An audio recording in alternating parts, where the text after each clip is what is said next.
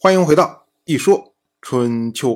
鲁国第十八任国君鲁兴进入在位执政第一年，我们再来说这位芈运。他在位期间实行的是楚国传统的灭国兼并的政策。据说呢，先后吞并了十数个小国，而且与当时齐国的国君齐小白缔结了昭陵之盟。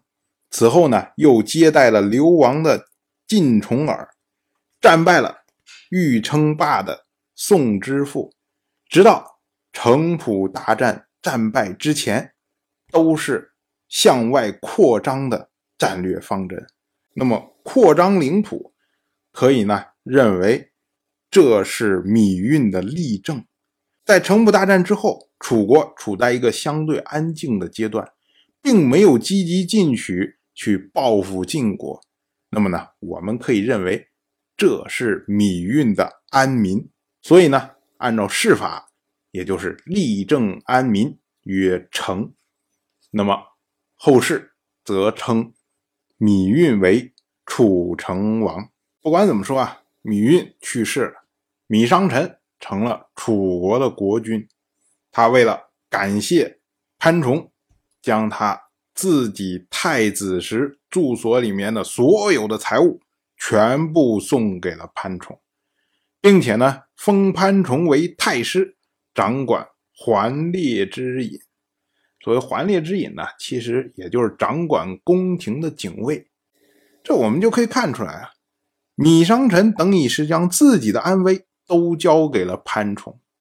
换句话说呢，就是潘崇是他现在最铁杆的骨干。同样是本年的冬天，鲁国的公孙鲁傲前往齐国，这是鲁国新君鲁兴继位之后首次对齐国的聘问，这是符合礼数的。但凡新君继位，卿大夫要遍访诸侯，叙修旧好，团结外援，善待邻国，以维护社稷，这是忠诚信义。卑让之道，忠诚它是德行的正道，信义是德行的巩固，卑让是德行的基础。也就是说呢，以卑让作为基础，以信义来巩固，最终呢走忠诚的正道，这才是当时所倡导的方式。同样是本年的冬天。秦国内部的追责还在继续。去年的时候呢，秦晋之间发生崤之战，当时晋国虽然归还了秦国的三位统帅，可是呢，一帮人还咬着这三位统帅不放。他们呢，向秦国的国君秦仁好投诉，他们说啊，百里氏要为这次战败负责，应该处死。可是呢，秦仁好说，战败应该是我的过错啊。王氏以前有卿士瑞良夫，他作诗说：“大风有随，贪人败类，听言则对，颂言如醉，匪用其良，复比我辈呀。”秦豪他所引的这句诗啊，出自今天《诗经·大雅·商柔》，据说呢，就是这位瑞良夫所作。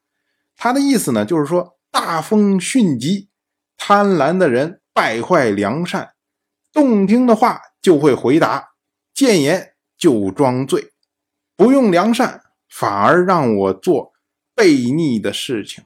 哎，就这么个意思。所以呢，秦人好他说，这里说的贪心呢，说的就是我，因为我贪心而导致百里氏遭受挫败。这能说是百里氏的错吗？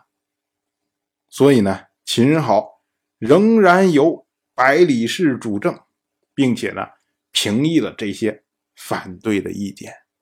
当然，我就这么一说，您就那么一听。感谢您的耐心陪伴。如果您对《一说春秋》这个节目感兴趣的话，请在微信中搜索公众号“一说春秋”。关注我，您不仅能得到《一说春秋》文字版的推送，还可以直接和我互动交流。我在那里等待您的真知灼见。